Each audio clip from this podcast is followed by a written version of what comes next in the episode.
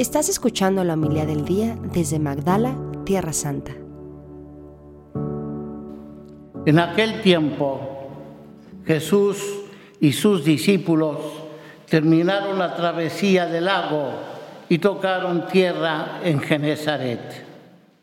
Apenas bajaron de la barca, la gente lo reconoció y de toda aquella región acudían a él a cualquier parte donde sabían que se encontraba y le llevaban en camillas a los enfermos.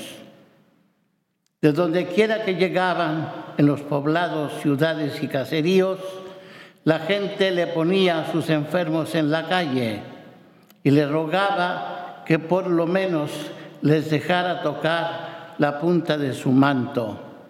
Y cuantos lo tocaban, quedaban curados. Palabra del Señor. Gloria a ti, Señor Jesús. Alabado sea Jesucristo, para siempre sea alabado.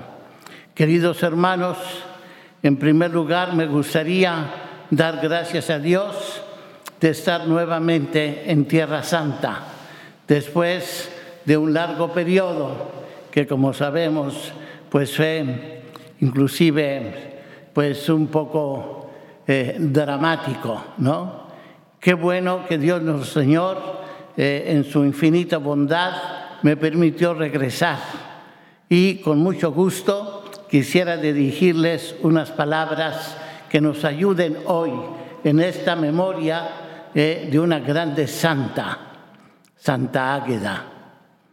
Como siempre, y me he encontrado mucha gente que así me reconoce, inclusive por los aeropuertos, por las ciudades, diciéndome, usted es el padre de los tres puntos.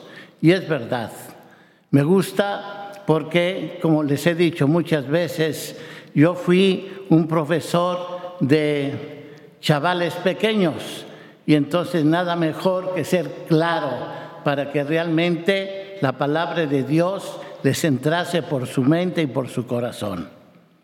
¿Cuál, es el primer punto de hoy?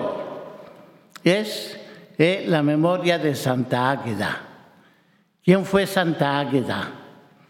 Entonces, lógicamente que nos gustaría tener todo un historial, ¿verdad? Pero simplemente yo voy a dejar dos o tres puntitos ¿eh? para decirles que realmente es una de tantas mártires, vírgenes, ¿eh? Que entregaron su vida por amor a Jesús durante los tres primeros siglos de cristianismo. Miles de personas.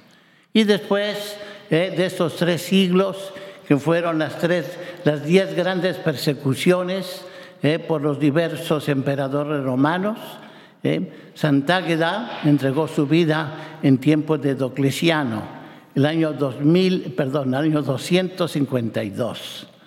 Entonces, fíjense, esto es importante. El cristianismo no nació de repente. El cristianismo puso sus raíces, tiene raíces profundas. En primer lugar, el cristianismo nace por la muerte y resurrección de Cristo. Después vinieron los apóstoles, todos ellos mártires, que dieron su vida eh, para que esta pequeña semilla que fue plantada en esta tierra tuviese grande fruto. Esto es lo importante. Me gustaría eh, enfatizar esto. Nosotros muchas veces queremos tener frutos abundantes, pero lo importante es la semilla. Eh, esa semilla, que sea una semilla fecunda. Y entonces aquí está, tantos mártires. Y ella, Santa Águeda, es una, eh, yo realmente no sé qué edad tendría, pero fue mártir. Y fue mártir de una forma, casi diría, escandalosa, ¿eh? tocándole los lugares más sagrados de una mujer, como son los pechos, cortarle los pechos, etc. O sea, qué barbaridad. Entonces hoy, queridos hermanos, me gustaría invitarles a todos, ¿eh? vamos a pensar, vamos a pensar cuando sobre todo tenemos problemática Cuando decimos, ay, ¿por qué Dios permite que me pase esto, que me pase lo otro? Justamente porque sin duda Dios nuestro Señor te está llamando a que des mucho fruto.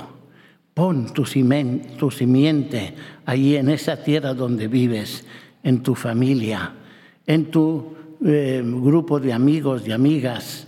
Allí ojalá que cada uno de nosotros sea esa, esa semilla que después va a dar mucho fruto. Y Santa Águeda hoy en día nos nos enseña eso. Hay que saberlos entregar. Jesús eh, es el primero que entregó su vida por nosotros. Y gracias a esa generosidad, a esa entrega total, pues tú y yo estamos aquí celebrando su memoria en la Eucaristía. Pidámosle en este tiempo tan conflictivo, sobre todo aquí en Tierra Santa, ¿qué nos querrá decir nuestro Señor? Eh, con toda esta problemática que estamos pasando.